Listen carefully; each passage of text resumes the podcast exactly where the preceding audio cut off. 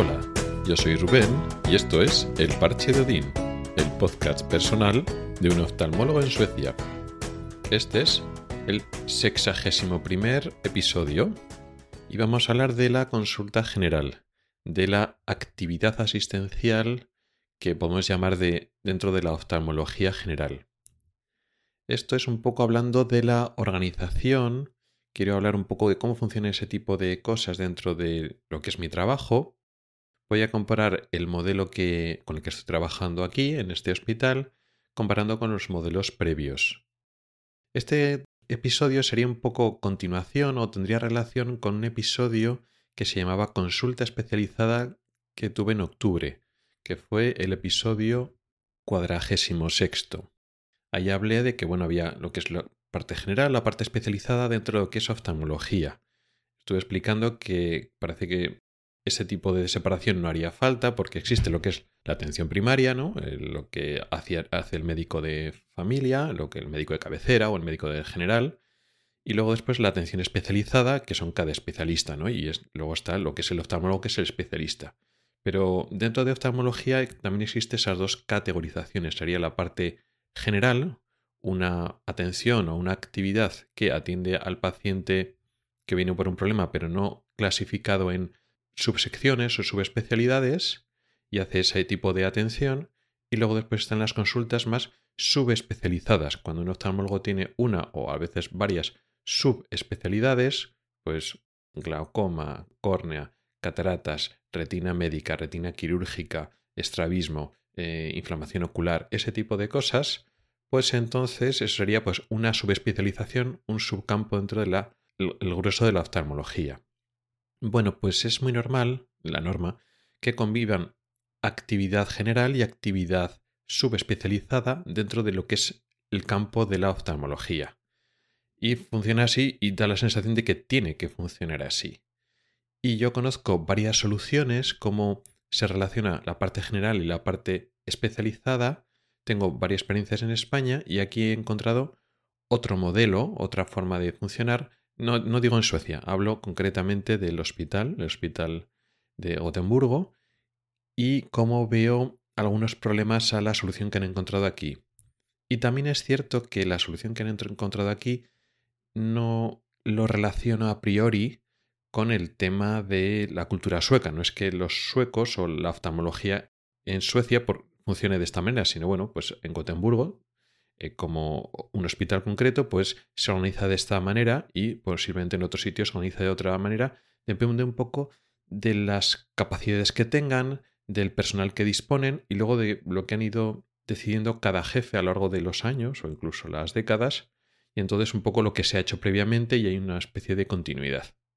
Bueno, pues es muy normal que haya esa consulta de oftalmología general que atiende, por ejemplo, cosas de urgencias o muchas veces lo que son las remisiones que vienen directamente pues, del médico de cabecera o de otras especialidades, pues se atiende primero en ese tipo de consultas, ¿no? Y entonces el médico, el oftalmólogo que hace un poco de oftalmólogo general, pues hace esa valoración inicial, las cosas que se pueden resolver dentro de ese ámbito general se resuelven y cuando la enfermedad o el problema es de suficiente complejidad, entonces se mandan a la sección concreta.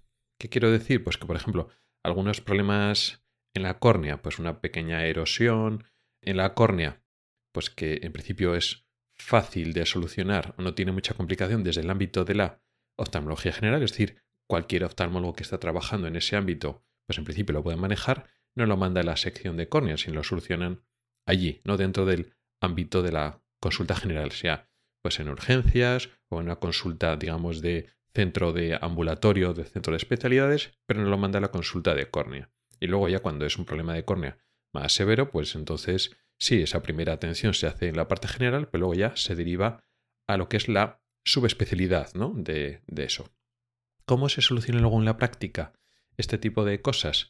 Bueno, pues hay varias soluciones y yo tengo experiencia personal de varias formas de organizarlo. Una muy común es, son los propios oftalmólogos de un servicio de oftalmología, los que en el propio hospital o a veces mismo, ese mismo personal trabaja unos días dentro del hospital, otros días en algún centro de especialidades, los que unos días trabajan en su consulta de su subespecialidad y otros días trabajan en, con una consulta de parte general, pues en ese centro de especialidades como una consulta general o a veces trabajan en urgencias como una guardia, una urgencia, y entonces atiende a cualquier paciente que viene. Entonces son los propios, un mismo oftalmólogo a veces hace de oftalmólogo general entre comillas y otras veces de oftalmólogo subespecializado en su área concreta. Y entonces así se organizan entre sí. Otra opción, que también la, he conocido, es que dentro, dentro, del mismo área pues hay oftalmólogos que prácticamente solo trabajan en el área de subespecialización. O sea, hay consultas muy subespecializadas, por ejemplo, en el hospital, pero también hay oftalmólogos que pueden estar no en el, no en el hospital, sino, por ejemplo, en centros de salud, que son oftalmólogos generales, pero trabajan en el mismo área. Es decir, la misma población, digamos, tiene unos centros de especialidades de referencia donde hacen oftalmología general y luego tienen el hospital donde solo trabajan las consultas concretas y entonces los oftalmólogos generales lo mandan a los subespecialistas las diferentes enfermedades depende pues de la, de la complejidad, etc. Cada una de estas cosas tiene su parte buena y su parte mala. El hecho de que un, los el mismo servicio y los propios oftalmólogos, un mismo oftalmólogo hace a la vez de oftalmólogo general y especializado, pues hace que esa organización sea más fácil en general, porque son los propios que mismos, es el mismo servicio, ¿no? el, mismo grupo de oftalmólogos que a la vez hacen el papel de oftalmólogos generales y subespecialistas. Y entonces es más fácil organizarse, pues este tipo de enfermedad se manda a retina, no se manda a retina o a córnea o a glaucoma. Pues se deciden entre ellos. Cuando están separados son equipos diferentes, pues puede haber diferencias de criterios, incluso roces y problemas. De, pues estás mandando demasiado a la consulta general, eh, especializada y esto se tiene que mandar a la general, o otros no están de acuerdo, etc. ¿Ventaja de este otro sistema que estén más separados? Pues alguna ventaja puede tener, por ejemplo, los oftalmólogos que están metidos en la subespecialidad y realmente quieren subespecializarse tanto que quieren estar el máximo tiempo posible en su subespecialidad, por ejemplo, el que se dedica a, glaucoma, pues él se considera glaucomatólogo e intenta dedicarse a esa consulta y igual le tiene interés en desconectarse el máximo tiempo posible de la parte general para enfocarse en su subcampo. Bueno, pues con esta segunda forma, si hay oftalmólogos generales por un lado y subespecialistas por otro lado, pues tú te puedes dedicar a tu área y ya está. Y no tienes que hacer de oftalmólogo general ni tener que pasar consultas generales, ni urgencias, ni nada de eso. Eso es lo que he ido conociendo como ejemplos en España. ¿Qué es lo que he visto aquí, en el hospital de Salgrenska, donde estoy trabajando? Bueno, pues no tienen oftalmólogos de fuera, no hay oftalmólogos generales fuera del ámbito del hospital, pero que estén en el área de nuestra población, con lo cual toda la atención oftalmológica la hacemos nosotros, todas las eh, interconsultas cuando remiten pacientes de, de, atención primaria, de otras especialidades, de ópticas, etc., todos acuden a nosotros. Pero en lo que son los especialistas, los adjuntos, no tienen una gran carga de consultas de, este tipo general, ni en la parte de urgencias en la parte de consulta general. Curiosamente, sí que hay una gran carga de actividad, es decir, de los días que tienes puestos a la semana, una buena parte de esos días, no, no enorme, pero bueno, igual sea un 20% de esa actividad sí que va actividad general, pero realmente lo que es eh, la actividad general en conjunto no está a cargo principalmente en especialistas, en oftalmólogos, sino está principalmente, eh, el, ese peso recae sobre todo en médicos residentes, que no están especialmente tutorizados. O sea, están tutorizados, pero Mm, realmente la consulta la pasan ellos, los residentes. Y luego después tu actividad, la actividad general que nos toca a algunos especialistas, pues es de supervisión, pero más general, no estás con ellos. Y pues si tienen alguna duda te pueden preguntar. Algunas veces sí que haces alguna consulta de estas generales, pero la mayoría la pasan los eh, residentes. Entonces, claro, es un poco problemático porque, claro, eso no da una atención general fuerte y sólida. Pues los residentes están aprendiendo, pero claro, no son tan resolutivos y eh, como lo que es el oftalmólogo que, sabe. Y esa falta de funcionamiento de la parte general, eso trae consecuencias, porque tiene que funcionar bien la parte general para que funcione especializada. Por lo menos tal como se organizan la mayor parte de los servicios. Sea con los ejemplos que he puesto anteriormente, sea de una manera o de otra, sea el propio servicio, quienes los mismos oftalmólogos que son subespecialistas hacen de generales o hay otros médicos generales, el hecho de que haya un grupo de médicos especialistas con conocimientos que sean resolutivos que manejen la parte general, las consultas generales, las urgencias, etc., es muy importante para que el servicio funcione. ¿Podría funcionar un servicio con, con una parte general mucho más mucho menos presente? Sí podría eh, funcionar si la zona de subespecialización, es decir, las consultas subespecializadas, realmente fueran de fácil accesibilidad. Quiero decir, vamos a suponer que no hay mucha consulta general pero alguien automáticamente, pues, según vienen los, eh, los eh, interconsultas, los pacientes, se derivan directamente a las subespecialidades. O, por ejemplo, están en urgencias y un residente, en cuanto viene algo de, una cosa concreta, tiene acceso directo al subespecialista. Hoy, pues viene un paciente a urgencias con la tensión alta. Pues tienes acceso directo a un especialista en glaucoma. Y entonces te lo soluciona directamente. O viene una úlcera o una infección corneal. Directamente tienes acceso a esa persona de, córnea y así sucesivamente.